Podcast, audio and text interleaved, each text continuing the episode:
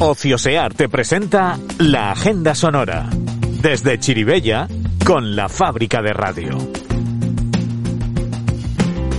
Aquí está el podcast que te cuenta el fin de ya de vuelta a la normalidad, aunque con nuevas restricciones y horarios, te contamos todo lo que Valencia te ofrece para alegrarte la vida, que con la que está cayendo, buena falta nos hace. Teatro, conciertos, circo, espectáculos familiares.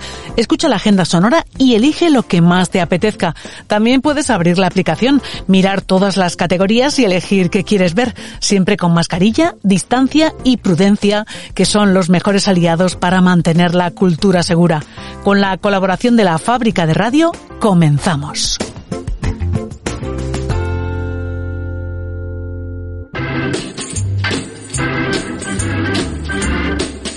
Todas las salas de teatro de Valencia han adelantado el comienzo de sus espectáculos para adaptarse a los nuevos horarios del toque de queda que estará en vigor hasta el 31 de enero. Así que con las medidas establecidas en cada una de las salas, de lo único que debemos preocuparnos es de disfrutar. Muchas de las programaciones navideñas apuran hasta este fin de semana, como las comedias Nadal en Casa Escupielo en Teatre Micalet o el montaje Y la nave vuelve de Sala Rusafa. La tragicomedia Estás ahí, que mezcla risas y sustos por partes iguales, sigue en la sala off hasta finales de enero. El Teatro Olimpia continúa haciéndonos reír con la comedia Burundanga, una producción valenciana que estará en nuestra ciudad hasta el 24 de este mes.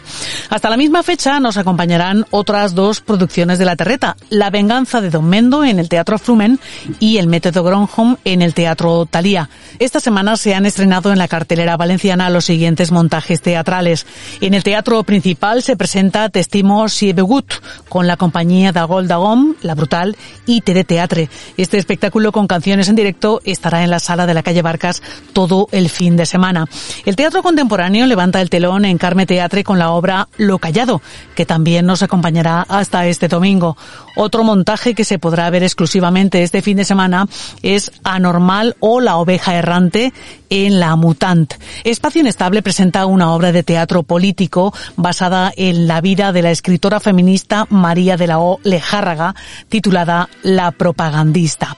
Teatro Micalet, de nuevo programado una función de la pieza Fast Money para este sábado. Teatro Carolina presenta Subit para dar paso a la improvisación más inesperada. También en esta sala se podrá ver la comedia Tías, Tíos y Líos este domingo por la tarde. En Fusionarte, el dúo Cancaneo Teatro junto a más de dos impro nos harán reír en sus dos funciones de este sábado. Y si queremos más humor, tenemos a los monologuistas Ismael Galletero y Jesús Manzano en la sala la Girasol y a Rafa Forner en Urban Café.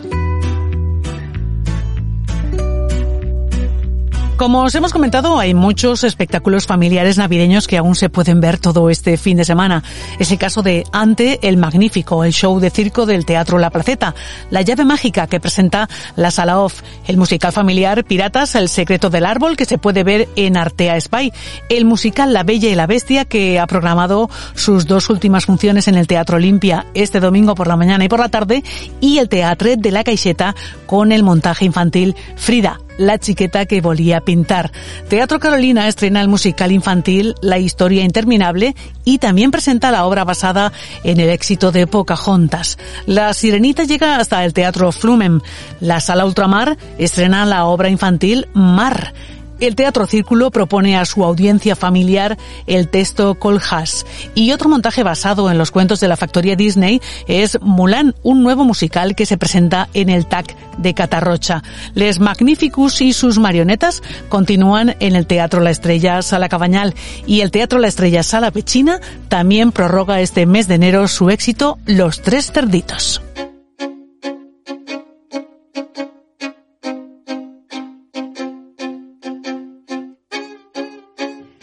Como os anunciábamos al principio de la agenda sonora, las nuevas restricciones previstas hasta el 31 de enero han hecho que muchas salas tengan que reprogramar conciertos o incluso aplazarlos.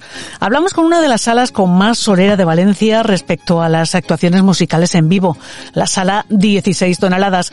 Hemos invitado a su gerente, Pepe de Rueda, para que comparta con nosotros todo lo que está pasando en el sector de la música en directo en Valencia. Pepe, bienvenido a la agenda sonora. Hola, buenos días.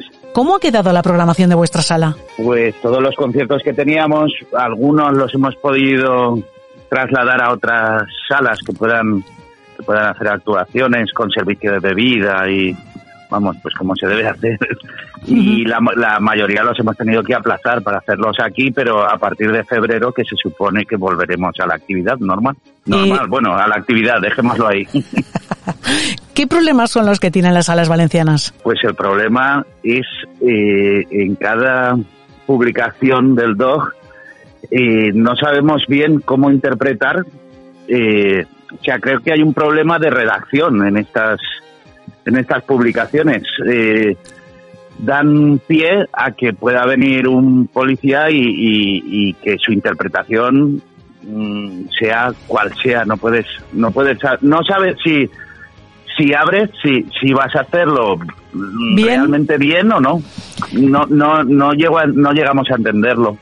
Eso quiere decir que las salas valencianas no todas tenéis los mismos permisos. Explícanos. Sí, es que sala de conciertos como tal no existe. Entonces, sí que peleamos en su día como desde la Asociación Enviu de Salas de Música en Directo de la Comunidad Valenciana, nos peleamos que nos reconocieran como, como sitios eh, donde ofrecemos cultura, eh, equiparándonos a los teatros o que así es, además. Y eso lo logramos, lo logramos en su día.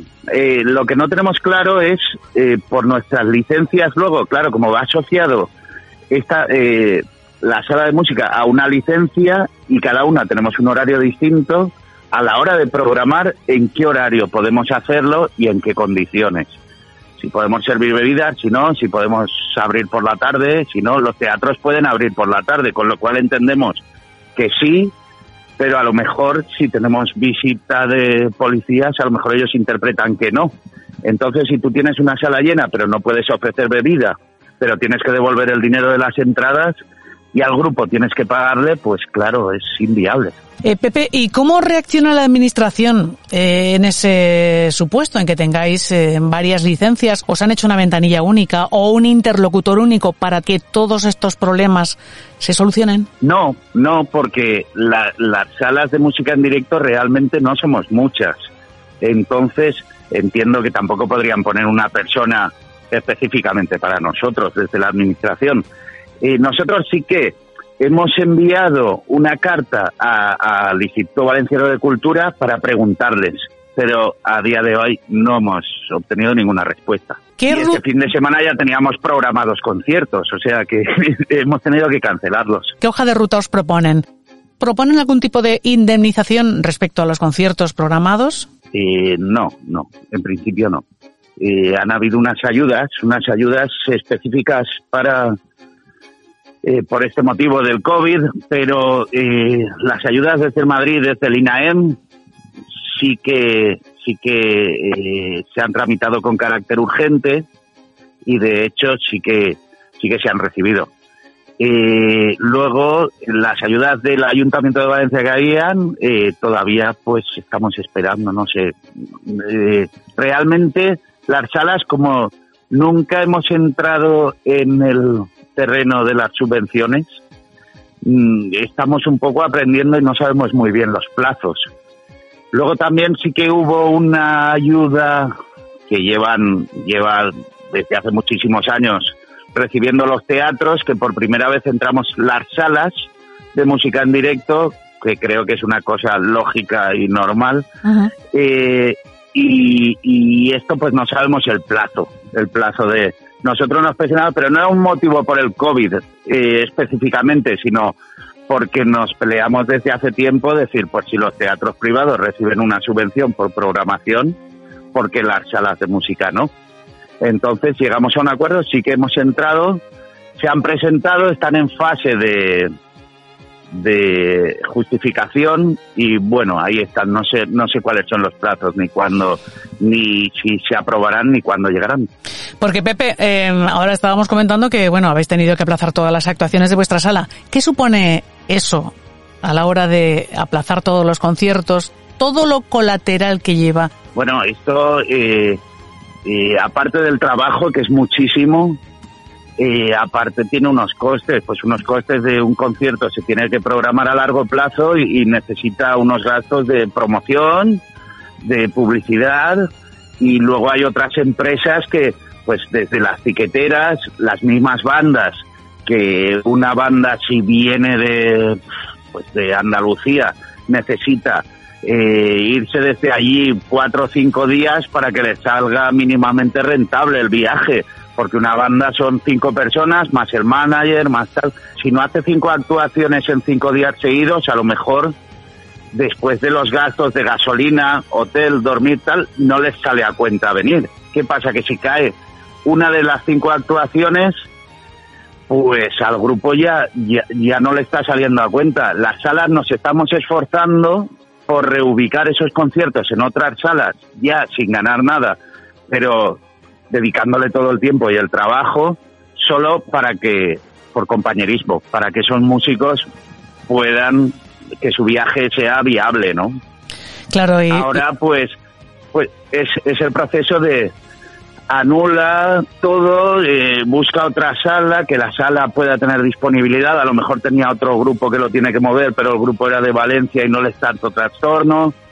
Todos estamos, la verdad, en el mismo barco y nos estamos ayudando entre todos y más por más, más por cuestión de amor a la música que por que por rollo económico, ¿no? Por último, Pepe, em, ¿qué le pedís a este 2021? ¿Cuál es vuestra reivindicación? Pues yo, yo personalmente lo que pediría es eh, eh, unas normativas claras que digan abre, no abre, abre con estas condiciones o, o sea, tener claro cómo voy a poder trabajar y, básicamente básicamente es eso es es el, el han sido ya muchas veces en estos meses el doble trabajo para incluso muchas veces perder dinero no eh, bueno de todos modos eh, lo hemos hablado a veces que que aunque podamos hacer conciertos estamos las salas eh, demostrándole a la gente que somos un sitio donde